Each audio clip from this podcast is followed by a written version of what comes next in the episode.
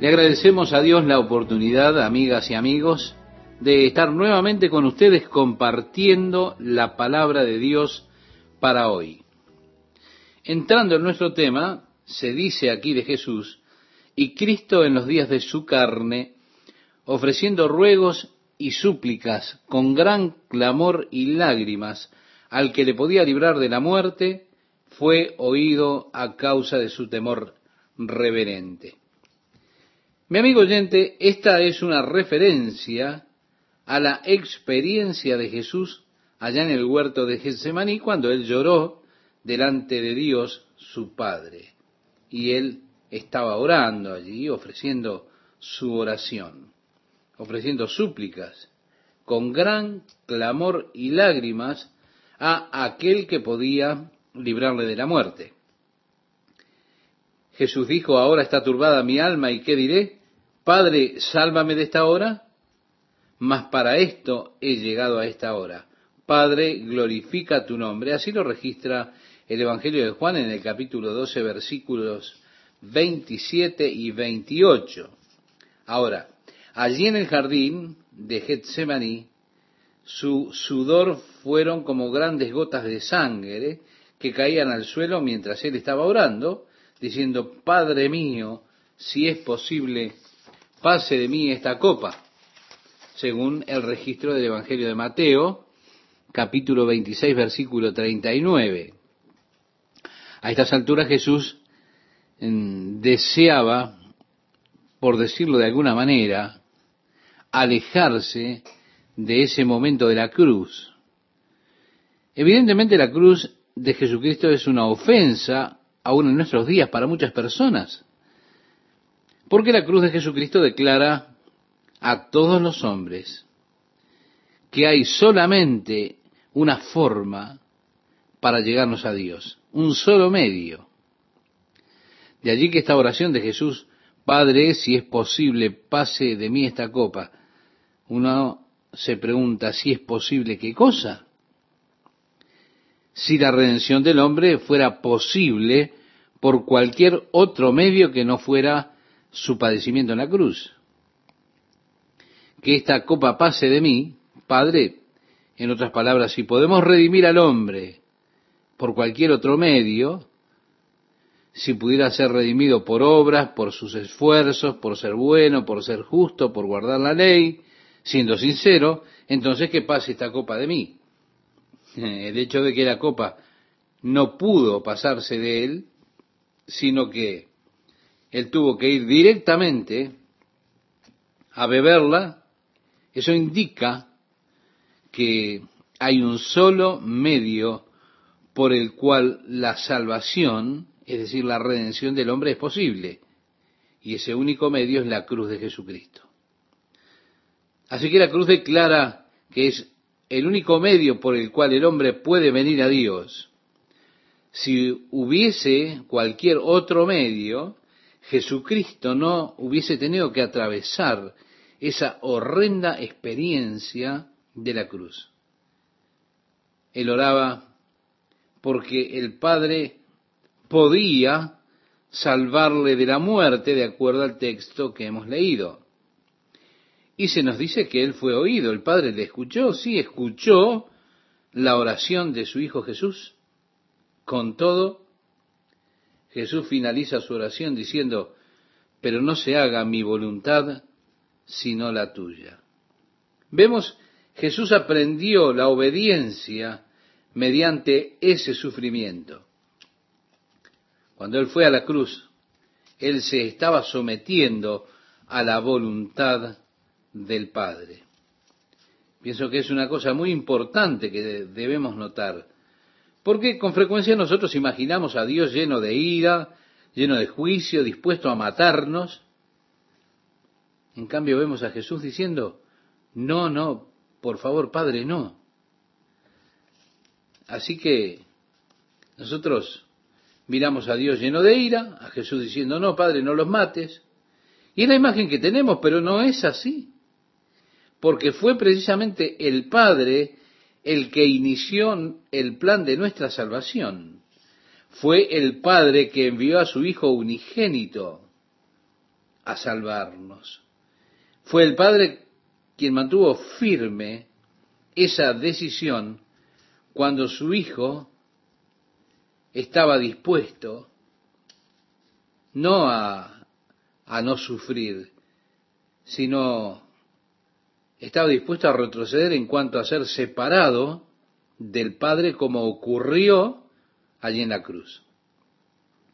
Cuando Él se sometió a la voluntad del Padre, dijo, no obstante, no lo que yo quiero. La voluntad de Cristo a esta altura era, bueno, vamos a olvidarnos de esto, por decirlo de alguna forma, que no quiero que lo malinterpreten. Es decir, Él siempre estuvo en comunión con su Padre. Llegaba el momento en que se iba a romper esa comunión por culpa de nuestros pecados. No obstante, dijo, no lo que yo quiero, sino tu voluntad sea hecha. Así que nosotros vemos a Dios como enojado, pero si miramos bien lo que hemos leído, no tenemos que verlo como enojado y vengativo y dispuesto a, a lanzar al fuego y azufre a todos los hombres, sino que vemos a un Dios que es un Padre amoroso y que quiere hacer el sacrificio supremo de entregar a su propio Hijo para que atraviese la ignominia de la muerte, llevando nuestros pecados sobre Él mismo, para que el Padre pudiese, por medio del Hijo, otorgarnos el perdón y recibirnos como hijos y así tener comunión y compañerismo con nosotros. Es que Dios quiere que usted sea hecho uno con Él. Así que el Padre escuchó la oración de Jesús, Él fue oído, pero la oración no fue respondida como Jesús deseaba que lo fuera.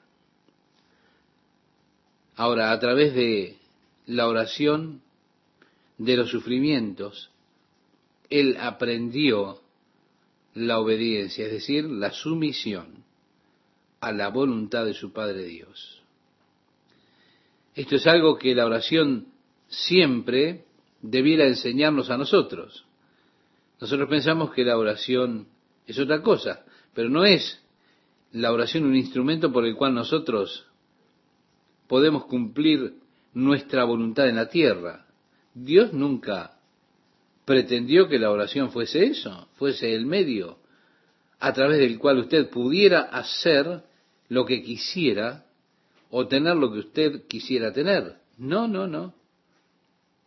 Cuando usted lee, y lo que sea que usted desee, cuando ora, creyendo, lo recibiréis, entonces tendría que ponerle junto con eso, niéguese a usted mismo y tome su cruz y sígame que también eso lo dijo Jesús.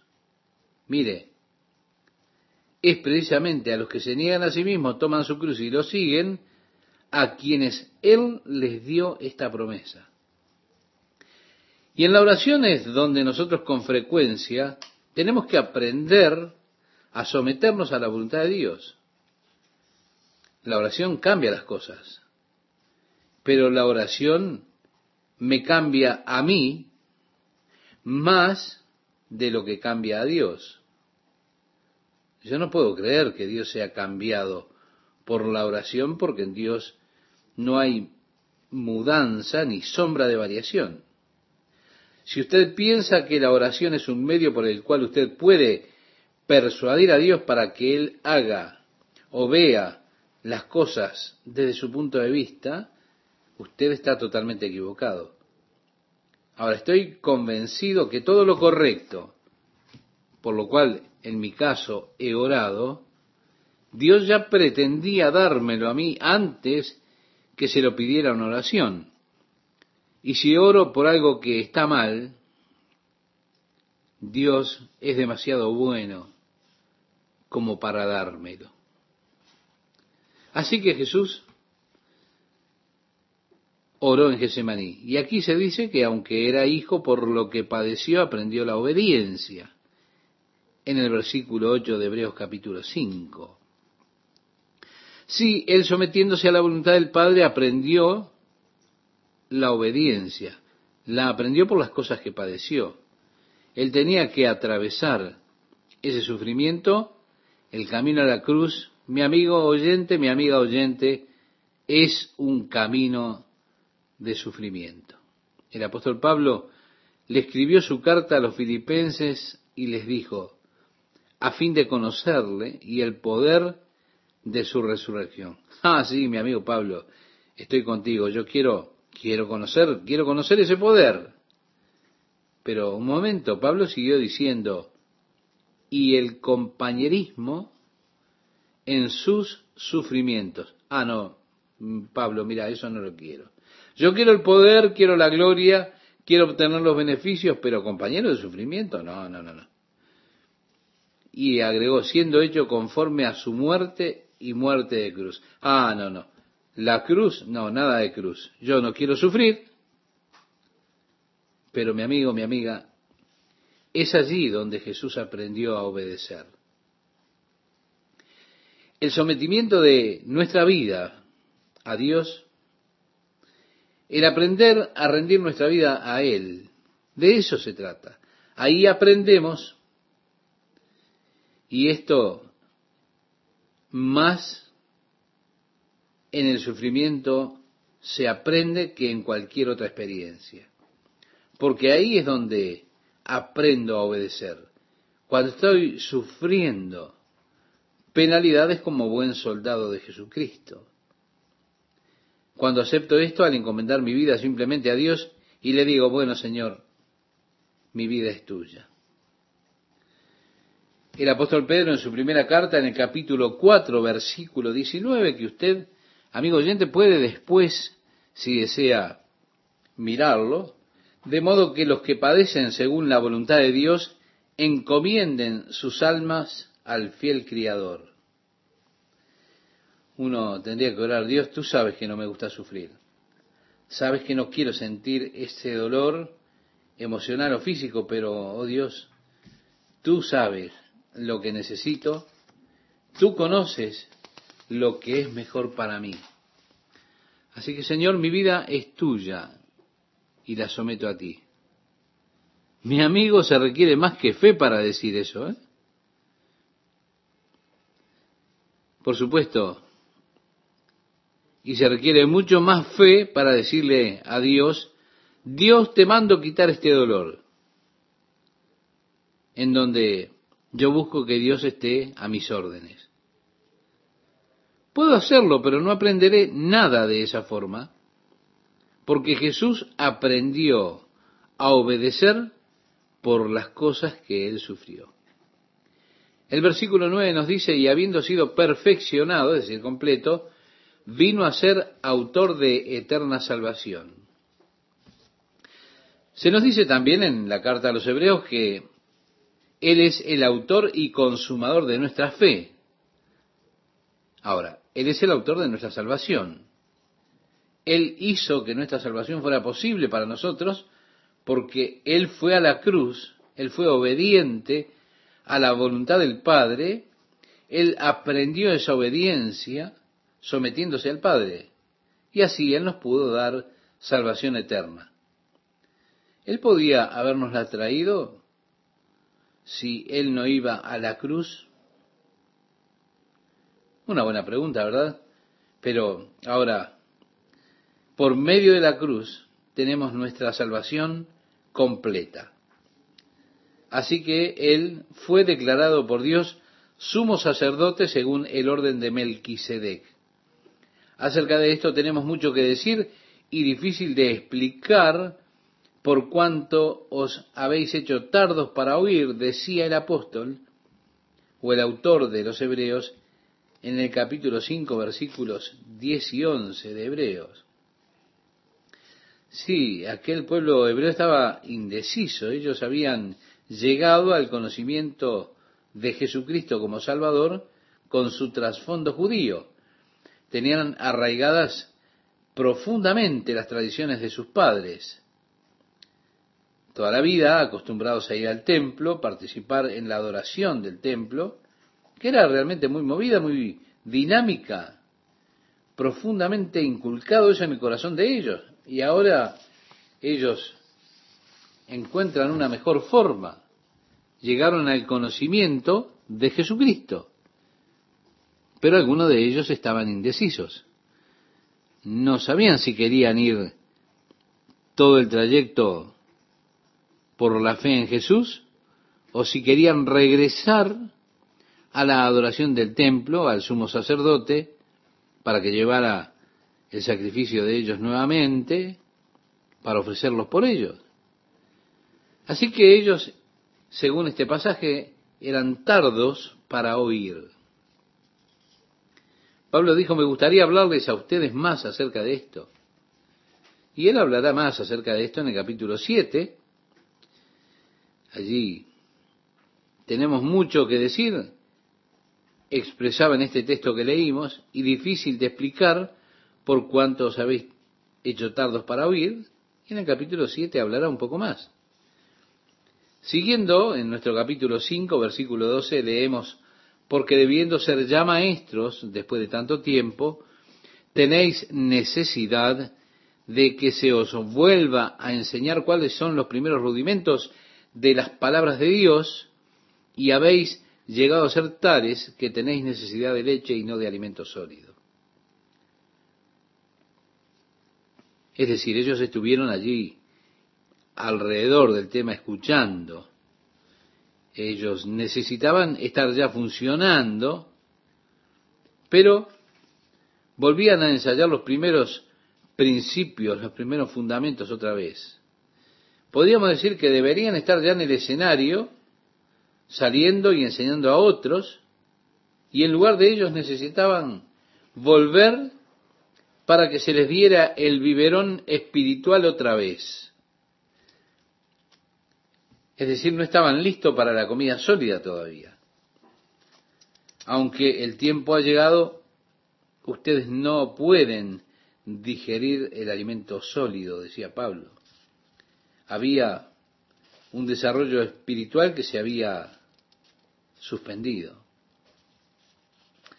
O ven por eso, esa es una de las enfermedades más grandes, amigas y amigos oyentes, dentro de la iglesia aún en nuestros días cuando se interrumpe el desarrollo espiritual. Una persona llega a conocer a Jesucristo como su Salvador y después quedan como en una meseta. Nunca adelantan. Siempre se encuentran en el mismo nivel. Usted habla con ellos hoy y ellos hablan de las mismas cosas que hablaban hace 20 años atrás. Quedaron estancados en su desarrollo espiritual no avanzan en su madurez espiritual más de lo que ocurrió 20 años atrás. Usted les ve y ellos están todavía bebiendo como antes. Entonces, parece que dijera, entretennos, baila, da unos saltitos, canta una canción, toca el arpa, haz algo para entretenernos. Es decir, no se han apartado todavía de aquello que hacían antes. No pueden comer alimento sólido, pero ¿saben qué? Están echados a perder. Porque una vez que desarrollaron el gusto por la carne, los apetitos de la carne, nunca serán satisfechos nuevamente por un biberón. Así que algunas personas que regresan queriendo tener un poco de la emoción de aquella experiencia del biberón que tenían cuando eran bebé, encuentran, por supuesto, que ya eso no los satisface. Evidentemente, una vez que usted ha probado carne sólida, que es la palabra de Dios, le diré, eso le hace perder el gusto a todo lo demás. Y usted no puede volver a la rutina antigua otra vez. De otra forma, usted ha sido estropeado. Si usted trata de volver dice, wow, yo me solía involucrar en eso. Dice el apóstol, y todo aquel que participa de la leche es inexperto en la palabra de justicia porque es niño. En la carta que le escribe el apóstol Pablo a los Corintios, habla acerca del cristianismo carnal. y les dijo a los corintios que eran bebés en Cristo. El desarrollo espiritual estaba estancado y eso era una dolencia común en la iglesia. Luego dice el verso 14, pero el alimento sólido es para los que han alcanzado madurez, para los que por el uso tienen los sentidos ejercitados en el discernimiento del bien y del mal. Sí, la palabra de Dios, o creciendo en la palabra de Dios, nos da discernimiento. Por tanto, dejando ya los rudimentos de la doctrina de Cristo, vamos adelante a la perfección, no echando otra vez el fundamento del arrepentimiento de obras muertas, de la fe en Dios, de la doctrina de bautismo, de la imposición de manos, de la resurrección de los muertos y del juicio eterno. Y esto haremos si Dios en verdad lo permite. En otras palabras, dejemos aquellos principios básicos, las doctrinas de la salvación, de la redención, y vamos hacia la madurez, a una experiencia madura con Dios. Vamos a desarrollar nuestro caminar, nuestro andar con Dios. Maduremos, crezcamos. Por años en mi ministerio busqué, yo quería ser un predicador. Bueno, fui un predicador y buscaba ser un evangelista. Así que cada mensaje que yo predicaba era un mensaje evangelístico. Porque dentro de la denominación en la cual yo servía, el evangelismo era la cosa más grande. La primera cosa en mi reporte que tenía que poner eran las personas que habían sido salvas. ¿Cuántas eran? Si usted no tenía algo, entonces en esa caja, por decirlo de alguna manera, entonces usted no lucía bien ante el obispo. Por eso buscaba ser un evangelista, predicaba el evangelio, pero después de años de frustración me di cuenta que la predicación es para para los que no conocen a Cristo, los inconversos. Lo que el que está convertido al cristianismo necesita es enseñanza. Por eso Dios me ha llamado a ser maestro de la palabra. Yo buscaba ser predicador. Mientras predicaba a la iglesia, la iglesia nunca se desarrolló, nunca llegó a la madurez. La gente no maduraba. Se mantenían en un estado de estancamiento espiritual. Todo lo que ellos sabían era la doctrina de la salvación. La sabían muy bien. Sabían que tenían que nacer de nuevo, sabían que debían arrepentirse de sus pecados, sabían que tenían que ser bautizados, pero era todo lo que habían escuchado. Nunca los llevé más allá de ese estado de infancia espiritual hasta que comenzamos a enseñar la palabra de Dios, dejando los primeros rudimentos, los primeros principios, la doctrina de Cristo y así yendo a la madurez, no retrocediendo una y otra y otra vez a los fundamentos o las bases de la fe, sino construyendo sobre el cimiento de todo el conocimiento de Dios a través de su palabra. Nuevamente estamos con ustedes, amigas, amigos, compartiendo estos momentos de estudio de la palabra de Dios. El autor aquí dice algo que es totalmente difícil de comprender. Él expresa porque es imposible que los que una vez fueron iluminados y gustaron el don celestial, y fueron hechos partícipes del Espíritu Santo, y asimismo gustaron de la buena palabra de Dios y los poderes del siglo venidero, y recayeron, sean otra vez renovados para arrepentimiento, crucificando de nuevo para sí mismos al Hijo de Dios y exponiéndole a vituperio. Ahora déjeme decirle, este es un pasaje que a Satanás le gusta mucho usarlo. ¿Sí? A Satanás le gusta usar las escrituras. Recuerda que él fue a Eva con las escrituras, por decirlo de algún modo, fue diciéndole, con que Dios os ha dicho que no podéis comer de ningún árbol. Se da cuenta, también Satanás vino a Jesús con las escrituras. Cuando el Espíritu llevó a Jesús al desierto para ser tentado del diablo, según relata el Evangelio de Mateo en el capítulo 4, por ejemplo, uno de los pasajes que usted puede considerar después. Allí se nos dice que Satanás le dijo a Jesús, escrito está que a sus ángeles mandará cerca de ti, en sus manos te sostendrán para que no tropieces con tu pie en piedra. Ve, Satanás vino con las escrituras. Ahora lo que Jesús hizo fue, por decirlo de algún modo, balancear escritura con escritura. Tomando la escritura fuera de contexto, usted puede hacerla decir a la escritura algo que no es la intención de la escritura decir.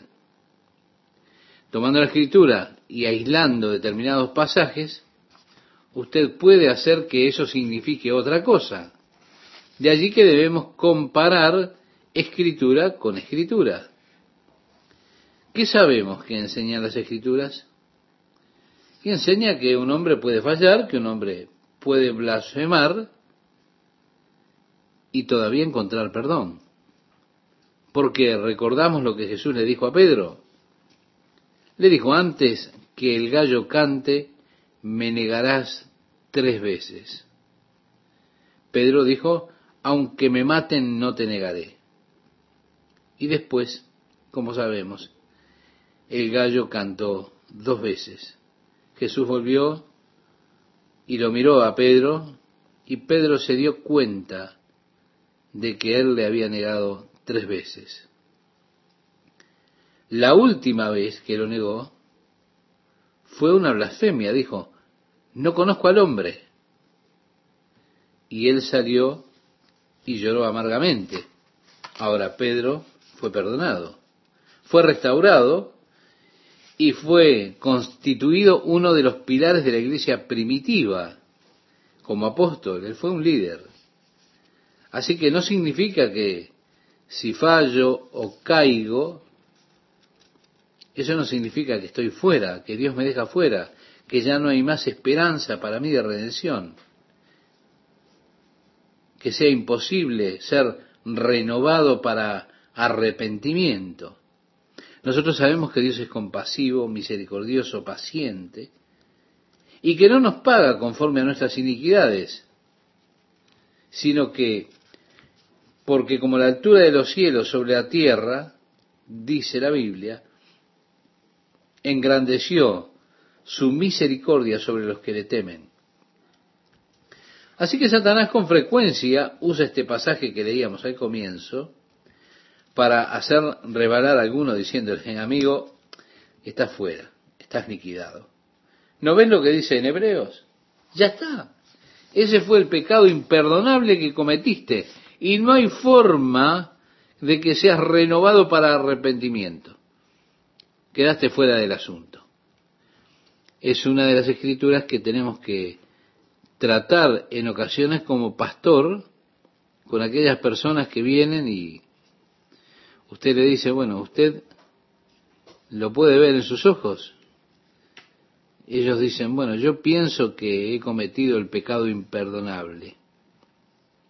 Yo siempre les digo, mire, lo que yo sé es que no es así. Me dicen a mí, ¿cómo lo sabe usted? Porque usted me llamó. Ahora, si usted hubiese cometido el pecado imperdonable, a usted ya no le importaría El Espíritu Santo no estaría tratando, redarguyéndolo a usted en absoluto usted estaría tan frío, tan indiferente, que ni siquiera le importaría lo que hizo. El hecho de que usted esté preocupado es una señal que usted no cometió el pecado imperdonable. Porque el Espíritu de Dios todavía está tratando con usted. Pero recuerde, Satanás ama usar eso como el palo de golf sobre las cabezas de las personas tratando de golpearlos hasta matarlos con él. Están los que sugirieron que aquí se le está escribiendo a los judíos que fueron iluminados con el conocimiento de Jesucristo, pero que se detuvieron, hicieron un alto en esa plena fe en Cristo. Y se volvieron a las prácticas del judaísmo, por lo tanto, fue imposible que ellos fueran renovados para arrepentimiento, porque crucificaron al Hijo de Dios nuevamente, exponiéndole a la vergüenza pública. Ahora, no puedo aceptar esa posición de manera total. Me parece que aquí se refiere a ser iluminados y gustar el don celestial, hechos partícipes del Espíritu Santo, gustar de la buena palabra de Dios, los poderes del siglo venidero. Y sí, me suena que tenían ellos una buena dosis. Ahora, sabemos que Jesús enseñó que la semilla cae en diferentes clases de terrenos. Si recuerda la parábola del sembrador de Mateo capítulo 13, dice que algunas semillas cayeron a los lados del camino, otras cayeron en pedregales, otras cayeron entre espinas, pero parte de la semilla cayó en buena tierra. Ahora, la que fue sembrada junto al camino, inmediatamente vino Satanás y la arrebató. Es decir, las aves vinieron y se la comieron. Y nunca echó raíz, nunca llegó a desarrollarse. Nosotros hemos conocido personas que no tenían respuestas o, no reaccionaban a la palabra de Dios, que la palabra de Dios no les penetró. Después tenemos la que cayó en pedregales, que son los que escuchan la palabra con alegría. Hay un esfuerzo una respuesta espontánea, y allí es algo que aparece rápido, pero de repente aparece mucha, mucha escoria, mucha mugre allí.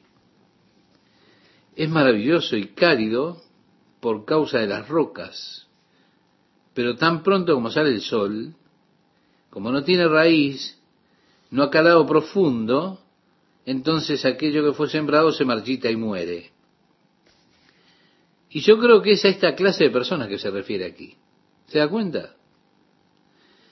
Esa persona que viene, recibe el mensaje, se emociona, tiene mucho entusiasmo, celo por las cosas de Dios, pero no hay profundidad, no hay raíz, no, no, no.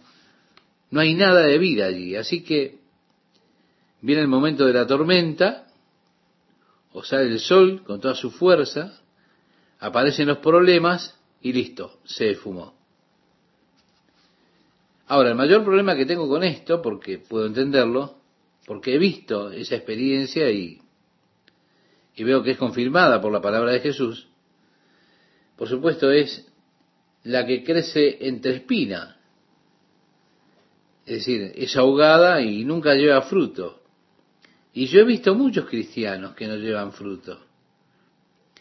Digamos, está el crecimiento allí, quiero decir, están allí como cristianos, pero nunca llevan fruto en sus vidas. La dificultad que tengo con el pasaje es el hecho de que diga que es imposible renovarlos para arrepentimiento. Francamente le confieso a usted que yo no entiendo lo que significa. Lo siento mucho, pero no puedo darle ninguna revelación gloriosa de que esto es lo que dice el texto porque sé lo que dijo Jesús. Jesús dijo, el que a mí viene no le echo fuera. No importa el trasfondo de esa persona, la exposición que haya tenido usted al Evangelio en el pasado, o lo que sea que usted hizo en el pasado, lo único que yo sé es que si usted tan solo viene a Jesucristo, de ninguna manera Jesús lo va a echar fuera. Así que por tanto este versículo a usted no se aplicaría. Pero si usted dice, bueno, no quiero venir y no vendré. Bueno, ahí yo creo que es probable que este versículo se aplique a usted. Porque usted no tiene lugar para el arrepentimiento. Ahora, si hay algún anhelo en su corazón por Dios, por las cosas de Dios, algún deseo de volver y estar bien con Dios, ese versículo no se aplica a usted. Por eso no nos tenemos que preocupar por esto, a menos que su corazón esté completamente encallecido en cuanto a las cosas de Dios. Porque entonces si usted lo que tiene es un problema real. Dice a continuación, porque la tierra que bebe la lluvia que muchas veces cae sobre ella y produce hierba provechosa a aquellos por los cuales es labrada, recibe bendición de Dios. pero la que produce espinos y abrojos es reprobada. Está próxima a ser maldecida y su fin es el ser quemada. Vemos nuevamente la idea, nos vuelve a la parábola del sembrador y las semillas. Están las semillas que dan fruto vegetal, que traen fruto y son de bendición. Ellos son bendecidos, la tierra es bendecida, están en el buen terreno que trae fruto para la persona que labró y plantó el jardín. Ahora, las espinas y las zarzas son una maldición que deben ser juntadas y quemadas. En el versículo 9 leemos, pero en cuanto a vosotros, oh amados, estamos persuadidos de cosas mejores. Así que Él no está buscando hacerles una aplicación personal para ello de esta maldición en particular de la cual viene hablando. En el versículo 9 y versículo 10 nos dice, y cosas que pertenecen a la salvación, aunque hablamos así, porque Dios no es injusto para olvidar vuestra obra y el trabajo de amor que habéis mostrado hacia su nombre, habiendo servido a los santos y sirviéndoles aún. Sí, Dios no les ha de olvidar. Mi amigo oyente, mi amigo oyente, si usted es su hijo, puede que usted falle en algún momento. Usted puede ser un bebé en Cristo. Puede que su desarrollo espiritual esté estancado. Puede que usted se haya deslizado y haya caído. Pero déjeme decirle, Dios no le olvidará a usted. Él se acuerda de usted y de la obra de amor. Luego dice, pero deseamos que cada uno de vosotros muestre la misma solicitud hasta el fin para plena certeza de la esperanza. Es decir, seamos diligentes en las cosas del Señor para poder tener esa plena certidumbre de la esperanza. Ahora, esa plena seguridad es algo realmente glorioso. Yo tengo plena certeza en mi esperanza de salvación. No tengo preguntas sin respuestas. No tengo incertidumbre, no tengo dudas. Yo estoy plenamente convencido, estoy seguro en los brazos de Jesús. No tengo la más mínima incertidumbre como que no estaré con el Señor en su reino glorioso. No, yo tengo plena certeza de salvación eterna y le agradezco a Dios por eso. Ahora, no siempre la tuve, ¿sabe?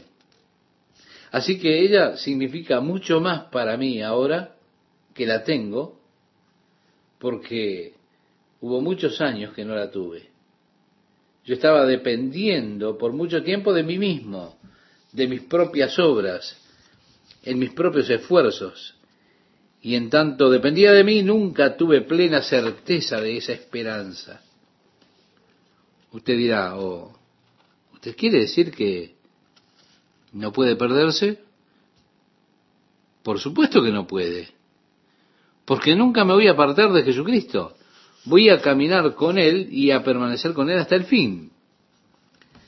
Después de que usted ha llegado tan lejos, con el Señor ya no hay vuelta atrás. Ni siquiera el pensamiento de eso está ahí. El concepto de volverse atrás, ni siquiera eso está ahí. Y es por eso porque tengo plena certeza de esperanza hasta el fin. Muy bien. Dice a fin de que no os hagáis perezosos. ¿Se da cuenta? Eso no genera en mí pereza, sino que genera una mayor determinación de entregarme a Dios por completo y de ser lleno con las cosas del Señor. No os hagáis perezosos, sino imitadores de aquellos que por la fe y la paciencia heredan las promesas, dice el versículo 12. Ahora, Dios nos dio su palabra diciéndonos que Él hará casi cualquier cosa por nosotros, cualquier cosa que necesitemos, deseemos o queramos. Porque cuántas riquezas y cuántas promesas preciosas tenemos. Hay promesas que Dios ha dado en las cuales todavía no hemos entrado. Si usted recuerda, allá en el capítulo 4 de Hebreos, decía, temamos pues, no sea que permaneciendo aún la promesa de entrar en su reposo, alguno de vosotros parezca no haberlo alcanzado. Ve ahí muchas promesas que Dios nos dio y que todavía no hemos alcanzado. Así que vivimos en temor, vivimos en ansiedad, aunque hay una promesa que podemos tomar y aceptar esa promesa de Dios y decir, bueno, Dios, tú lo has prometido. Mi amigo, a mí me gusta mucho Jacob. Jacob, hablando de una situación estresante, él había dejado a su tío Labán con las dos hijas y todo lo demás, y el ganado y las ovejas, y lo que él había juntado durante su servicio allí, y de manera inconsciente para él, su esposa Raquel, sin que él lo supiera, había tomado alguno de los dioses pequeños. Eso motivó que Labán tomara un puñado de hombres y viniera persiguiendo a Jacob dispuesto a matarlo. La noche antes, el Señor se puso al corriente con Labán y le dijo, no toques a ese hombre o estarás en problemas. Así que Labán, que estaba persiguiendo a este hombre, temió a Dios porque le dijo, no lo toques. Ahora déjeme decirle algo. Él alcanzó a Jacob y le dijo, me engañaste. Jacob le respondió, ¿qué quieres decir con que te engañé? Trabajé para ti 17 años, me cambiaste diez veces la paga, Dios me bendijo, no me digas que te engañé. Labán le dijo, Tú no solo te llevaste a mis hijas, sino el ganado, las ovejas, todo. Incluso me robaste los dioses. Qué trágico, ¿no? Dioses que pueden ser robados. ¿Qué clase de dioses son esos, verdad?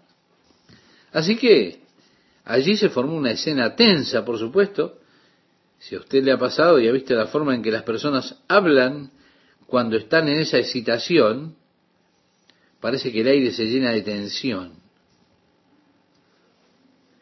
Usted piensa en cualquier momento, se van a remangar, van a sacar el facón y allí aparecerá un duelo y listo. Porque están en un embrollo. Usted puede imaginarse, mi amigo, la escena entre Jacob y Labán, realmente un momento muy complicado. Allí apareciendo las emociones y mientras Labán parte, un mensajero viene y le dijo, tu hermano Esaú está viniendo a encontrarse contigo y tiene doscientos hombres con él. Bien, la última vez que Jacob había visto a Esaú, él decía, te voy a matar.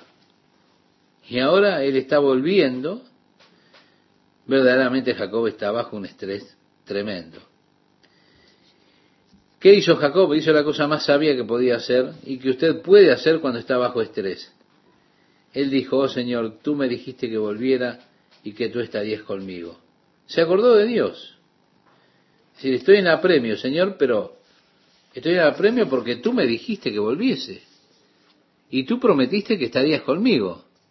Ahora, sé que no soy digno de la más pequeña de tus misericordias, yo no merezco nada. Yo sé eso, Dios pero estoy aquí porque tú me lo dijiste y me prometiste que me harías bien. Ahora, cuando usted está bajo estrés, cuando está bajo esa presión, cuando ve que mañana debe ser un día muy duro, en el caso de Jacob, porque su hermano estaba enloquecido como para matarlo en su camino a, a él con 200 hombres, parecía que ya todo estaba perdido. Bueno, en una situación así es bueno recordar simplemente las promesas de Dios. Es bueno orar y decirle, Señor, tú prometiste que esto me sería para bien. Es bueno, mi amigo, mi amigo oyente, descansar en las promesas de Dios. Otra vez con ustedes, amigas y amigos, compartiendo estos momentos de estudio y comunión con Dios, estudiando su palabra, y espero que sea para crecimiento de la fe de cada uno de ustedes. A fin de que no os hagáis perezosos, dice el versículo que mencionaba Esteban. ¿Se da cuenta? Yo le decía en el programa anterior que no crea en mi pereza, sino mayor determinación. Lo que genera en mí no es crear pereza, sino que genera mayor determinación para entregarme por completo a Dios y para estar lleno de las cosas del Señor. Luego agrega, sino imitadores de aquellos que por la fe y la paciencia heredan las promesas. Mi amigo oyente, Dios nos ha dado su palabra que Él hará por nosotros todo lo que necesitemos, lo que deseamos, lo que queremos. Cuánta riqueza, cuántas promesas preciosas tenemos. Bueno, quizá usted tenga una cajita con promesas en algún lugar de su casa, entonces usted va, toma una promesa de allí y dice, esto es grandioso, a mí me encanta. Sí, el Espíritu puede ministrarnos a nosotros cuando leemos las promesas de Dios. Y creo que necesitamos recordar las promesas de Dios. Amamos ponerlas en diferentes cuadros en nuestra casa, allí paisajes, distintos motivos que llevan escritas las promesas de Dios. Por años, en el dormitorio de nuestra hija teníamos la promesa escrita, no temas, porque yo estoy contigo, no desmayes, porque yo soy tu Dios que te esfuerzo, siempre te ayudaré, siempre te sustentaré con la diestra de mi justicia. De Isaías 41:10. Qué gran cosa es tener sobre la pared de una niña que se asusta en la noche, no temas porque yo estoy contigo. Es una promesa gloriosa. Ahora, tenemos promesas que Dios nos dio a las cuales nosotros todavía no hemos entrado. En el capítulo 4 de este libro leíamos, temamos pues, no sea que permaneciendo aún la promesa de entrar en su reposo, alguno de vosotros parezca no haberlo alcanzado. Hay muchas promesas que Dios nos dio que todavía no, no hemos alcanzado. Así que vivimos en temor, en ansiedad, aunque hay una promesa que sí podemos tomar y aceptar esa promesa de Dios. Nosotros podemos decir, bueno, eres tú Dios el que lo has prometido. ¿Se da cuenta? Las dos cosas, la fe y la paciencia. Esas son las dos cosas necesarias para que podamos recibir las promesas de Dios.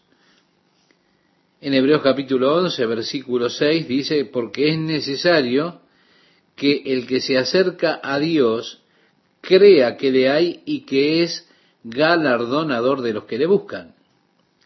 Debemos tener fe en la palabra de Dios, fe en Dios, fe en el poder, en la habilidad de Dios. Fe para saber que Dios puede hacer todo lo que Él promete.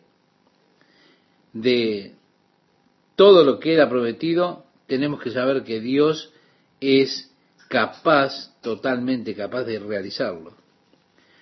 La otra cosa que debemos tener es paciencia. Debo tener paciencia porque, y porque no siempre Dios responde a la oración en el momento que oramos. Muchas veces Dios permite que sea testeada nuestra fe y allí hay un periodo de tiempo entre nuestra oración y la respuesta de Dios a esa oración. Y en ese periodo, la paciencia es probada, la fe es probada. Así que seamos seguidores de aquellos que por medio de la fe y la paciencia heredan las promesas. Crea la promesa. Crea en ella porque es promesa de Dios. Después simplemente espere que Dios ha de cumplir, porque Dios guarda su palabra. En el mientras tanto, usted puede ir a otras promesas y entonces allí puede aferrarse a la promesa de Dios y no dejar que se le escape, no dejarla ir. Las promesas de Dios son algo en lo que usted puede confiar plenamente y apoyarse con confianza en ellas. Porque cuando Dios hizo la promesa a Abraham, dice el versículo 13, no pudiendo jurar por otro mayor, juró por sí mismo diciendo, de cierto te bendeciré con abundancia y te multiplicaré grandemente. Sí, Dios hizo una promesa, esa promesa se la hizo a Abraham y después confirmó esa promesa con un juramento. Por eso después que Abraham soportó pacientemente, obtuvo la promesa. Ahora, ¿cuándo fue que soportó con paciencia? Mi amigo oyente, fue por más de 35 años. Uno podría decir, oh Dios, yo no tengo todo ese tiempo para esperar. Es que somos tan impacientes, ¿verdad? ¿Qué es lo que quiero decir? Lo que quiero decir es que nosotros queremos que Dios haga lo que le pedimos ahora. Queremos resultados inmediatos. Y por lo general tenemos algún tiempo, algún límite de tiempo establecido. Quizá podemos esperar una semana para que Dios obre. Pero dice que después, que él esperó pacientemente, él obtuvo la promesa. Y Dios le dio a Sara un hijo como le había prometido que lo haría.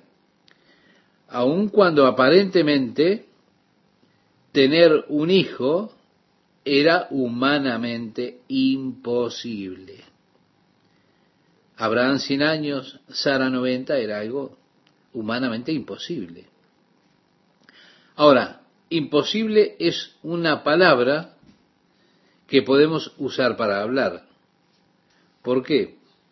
Nos enfrentamos con ella todo el tiempo, con nuestras limitaciones humanas, siempre estamos corriendo contra esas situaciones imposibles.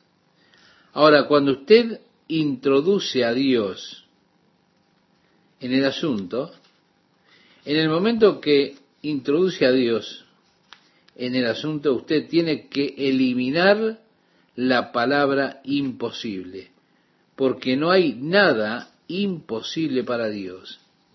De hecho, le diré que no hay nada tan duro o tan arduo para que Dios no pueda realizarlo. No hay nada que ponga a Dios bajo presión o que le haga sentir una pequeña tensión siquiera. Así que cuando Dios es presentado, la palabra imposibilidad tiene que ser borrada. La dificultad tiene siempre que ser medida por la capacidad de la gente que está haciendo la obra. Puede decir, bueno, salgamos y construyamos la iglesia de Jesucristo. Ah, mi amigo, eso es difícil, que ya sea imposible. No para Jesús, porque él dijo, sobre esta piedra edificaré mi iglesia. Y no lo dijo bajo ninguna tensión. ¿Por qué? Porque él puede hacerlo. Jesús dijo, sobre esta piedra edificaré mi iglesia. Él puede hacerlo. Así que, dificultosamente medido, es solamente por la capacidad de la gente que hace la obra. Si el agente que hace la obra no es Jesucristo, edificar la iglesia realmente es imposible. Ahora, ¿quién es que está haciendo la obra? ¿Dios está haciendo la obra? Entonces, mi amigo, despójese de la palabra dificultad o imposible. Si dependiera de mí, entonces está bien. Es difícil, puede que sea imposible. Es por lo que trato de no confiar en mí mismo, en mis propios recursos o talentos o capacidades. Yo no me atrevo a confiar en eso. Simplemente debo confiar en el Señor, porque es solamente allí que yo elimino la palabra dificultad y la palabra imposible y toda esa clase de cosas, porque Dios, Dios sí puede hacerlo. Ahora, ¿qué es lo que puede hacer? Dice la Biblia, puede hacer más abundantemente de lo que pedimos o entendemos. ¿Se da cuenta? Abraham permaneció con paciencia. La imposibilidad para él se volvió una realidad, pero Dios hizo lo que era imposible. Han existido tantas situaciones en las que yo he dicho, bueno, esto es imposible. Con todo, así, Dios lo hizo. Existieron personas que yo he dicho, bueno, son imposibles. Imposible que sean salvos. Ni modo, es imposible. Con todo Dios lo hizo. Y fueron salvos. Cuando usted tiene a Dios como agente para hacer la obra, la imposibilidad, la dificultad desaparece. ¿Se da cuenta? El versículo 16 nos dice ahora, porque los hombres ciertamente juran por uno mayor que ellos, y para ellos el fin de toda controversia es el juramento para confirmación. Y aquí estamos nosotros diciendo, bueno, voy a hacer esto por ti. Quizá el otro nos dice, bueno, ¿cómo sé que vas a hacerlo? Bueno, voy a hacerlo, te prometo que lo haré. Sí, pero ¿cómo sé yo que lo vas a hacer? Te estoy diciendo que lo voy a hacer. Y aquí estamos compitiendo por si lo hago y por si no lo hago y cómo lo vas a hacer. Finalmente le digo, mi amigo, te juro sobre la Biblia que lo voy a hacer. Bueno, entonces está bien. ¿Se da cuenta? Es el fin del tema. Ese es el propósito del juramento, finalizar la contienda. En una discusión, bueno, no, yo no lo hice, sí, tú lo hiciste, no, yo no lo hice, sí, tú lo hiciste. Y así, te lo juro por la Biblia que no lo hice. Bueno, entonces está bien, yo pensaba que lo habías hecho. Se da cuenta el juramento que se toma, se toma por algo mayor que uno. Como dije esta mañana, usted, usted no, por supuesto, no juró por mi gato que voy a estar allí esta noche. Porque el gato es algo menor que uno. Cuando usted jura por algo, jura por algo más grande que usted. Durante el tiempo de Jesús, ellos tenían una gran cosa por la cual jurar. Y juraban. Esos juramentos eran comprometedores. ¿Cuáles no? Ahora, si usted jura, usted sabe, usted jura por el altar, bueno, eso no es comprometedor. Ahora, si usted jura por el oro del altar, usted tiene que cumplir porque eso lo compromete. Y ellos estaban todos con esta costumbre de tomar juramento. Por supuesto, usted trata y puede ser engañoso hacerlo en esa forma. Te juro por el altar que no lo haré. Hmm. Estoy libre porque no dije que estoy jurando por el oro del altar. Así que Jesús dirigió el asunto a esta cosa de tomar los juramentos y las personas ya habían ido con esto demasiado lejos. Ellas estaban preocupadas si tenían que ir a la corte, ser testigos. ¿Jura usted delante de Dios que ha de decir la verdad, toda la verdad y nada más que la verdad? Jesús dijo, no juren en absoluto. ¿Puedo yo como cristiano entonces ir a la corte y jurar por Dios que he de decir la verdad? Cuando Jesús dijo que no juremos, bueno, Jesús dijo que no juremos en el contexto que él lo estaba diciendo, dijo que vuestro sí sea sí y vuestro no sea no. Está diciendo, sean hombres de palabra para que no tengan que jurar intentando probarle a una persona que ustedes están diciendo la verdad. Que si ustedes dicen sí, entonces será sí. Si ustedes dicen no, será no. Sean personas de palabra. Ahora, el propósito del juramento es ponerle fin a determinada discusión. Cuando se está luchando por algo, entonces se toma un juramento y se termina el asunto. Y eso es lo que lo establece. De allí leemos el versículo 17 que dice, por lo cual, queriendo Dios mostrar más abundantemente a los herederos de la promesa la inmutabilidad de su consejo, Dios es inmutable, Él no cambiará. Él no ha de decir algo hoy y después cambiará y dirá otra cosa. Él no hará una promesa para usted y luego se volverá atrás. Él no es como te digo una cosa, te digo la otra. Dios quiere asegurarle esto abundantemente. Y quiere asegurárselo a usted para que usted entienda que Él tiene un carácter inmutable, ese carácter inmutable de la naturaleza de Dios, la inmutabilidad y sus consejos. Sus consejos son palabras, sus promesas, y Él las confirma con juramento, para que por dos cosas inmutables, en las cuales es imposible que Dios mienta, son esas dos cosas que no cambian. La palabra de Dios no cambia. La palabra de Dios es para siempre establecida en el cielo. Jesús decía en el Evangelio de Mateo capítulo 24 versículo 35, el cielo y la tierra pasarán, pero mis palabras no pasarán. La segunda cosa, el juramento. Cuando Dios hizo el juramento para confirmar la palabra y sus consejos, entonces usted tiene dos cosas inmutables.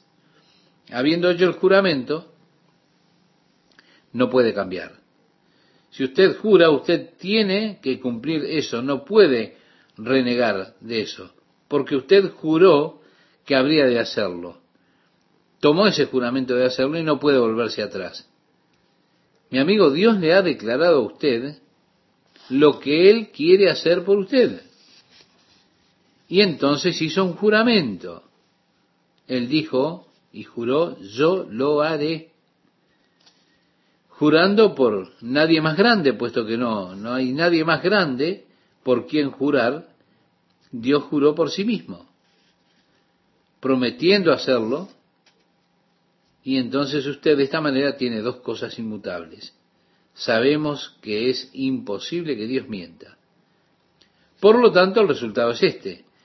Dice a continuación, tengamos un fortísimo consuelo los que hemos acudido para asirnos de la esperanza puesta delante de nosotros. Oh, mi amigo, qué gran consuelo tenemos, esa gran confianza que tenemos, qué tremenda consolación tenemos cuando tomamos la palabra de Dios y decimos, aquí Dios dijo esto y está establecido, esto ha de suceder. En la palabra de Dios, la promesa de Dios, y yo estoy en este refugio. Se vuelve para nosotros un lugar de refugio, especialmente cuando viene el enemigo y nos dice, bueno, ¿qué estás haciendo? ¿Sabes qué? Los que te alquilan la casa vienen esta semana y van a buscar tu renta. ¿Qué le vas a decir? Le vas a decir, oye, mi Dios suplirá todo lo que os falta conforme a sus riquezas en gloria en Cristo Jesús. Sí, mi amigo, dígale eso. Es una fuerte consolación. Debemos correr a su palabra y decirle, oye, mi Dios suplirá todo lo que falte conforme a sus riquezas en gloria en Cristo Jesús. Y podemos leerla una y otra vez y buscar refugio en esa promesa de Dios para mí que se aplica a la situación actual que estoy viviendo. Qué importante es conocer sus promesas. Siempre que vaya contra un problema difícil, vaya a la palabra de Dios, encuentre la promesa de Dios que se aplica a usted y a esa situación, y luego simplemente corra como a un refugio a esa promesa cada vez que el enemigo le quiera tentar, le quiera fastidiar, cada vez que quiera socavar su fe. Cada vez que usted se moleste, corra al refugio de esa promesa de Dios, a esa esperanza que está puesta delante de nosotros. Que dice aquí, la cual tenemos como segura y firme ancla del alma. Ah, qué hermoso. Mi alma está anclada en la promesa de Dios. No puede ser movida. Está anclada en esa esperanza. Y que penetra hasta dentro del velo. Hay un glorioso himno que se canta en la iglesia que dice, ancla tenemos que nos dará apoyo firme en la tempestad. En la roca eterna fija está, solo allí tendremos seguridad. Se da cuenta, anclada en la roca, que no puede moverse por cualquier ni por ninguna tormenta que venga. No podemos naufragar por grande que sea la tormenta, porque nuestra alma está anclada en las promesas de Dios y que penetra hasta dentro del velo, es decir, entramos a la presencia de Dios. De allí regresamos para venir con confianza al trono de gracia para hallar gracia para el tiempo de necesidad. Dentro del velo puedo llegar al Padre, porque Jesús hizo el camino. Mi gran sumo sacerdote, que es Jesús, entró al cielo por mí. Y por él, y a través de Jesús, puedo llegar con confianza ahora a la presencia del Padre dentro del velo, porque estoy fundamentado en la palabra de Dios. ¿Se da cuenta? Luego nos dice donde Jesús entró por nosotros como precursor, hecho sumo sacerdote para siempre, según el orden de Melquisedec. En los próximos días, cuando entremos en el capítulo 7, hablaremos del orden de Melquisedec comparado con el orden de Leví, mostrando la completa superioridad de nuestro sumo sacerdote, el sacerdocio de Jesús, por encima del sacerdocio levítico. Será en los próximos días. Así que después llega al capítulo 10. Los próximos días estaremos hablando del capítulo 7 y capítulo 8. Ahora, hay una pregunta que podemos hacernos. ¿Está su alma anclada en la palabra de Dios y en las promesas de Dios para usted?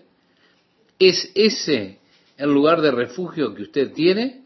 ¿Usted tiene ese fuerte consuelo, ese confort, esa certeza de que Dios ha de hacerlo porque Él lo prometió, Él me dio su palabra?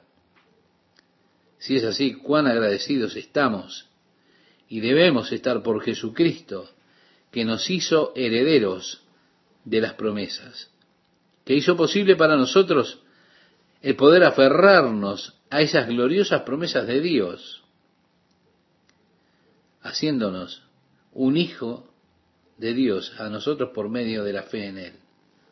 O quiera el Señor bendecirle y estar con usted y hacer que usted crezca y se desarrolle hasta alcanzar la madurez de la plenitud de Cristo en su caminar, en su relación con Él. Que haya una obra del Espíritu Santo en su vida en este tiempo y en el proceso de madurez, al crecer usted en todas las cosas en Cristo Jesús, que sirva para plena certeza de la fe, para que se arraigue en la palabra de Dios y en el amor de Dios, que usted comience a entender cuál es la largura, la anchura, la profundidad y la altura de ese gran amor de Dios y cómo Dios se ha comprometido con usted y cómo tiene sus recursos a su disposición, mi amigo oyente, para que usted pueda abundar en todas las cosas por medio de Jesucristo. Que Dios le bendiga.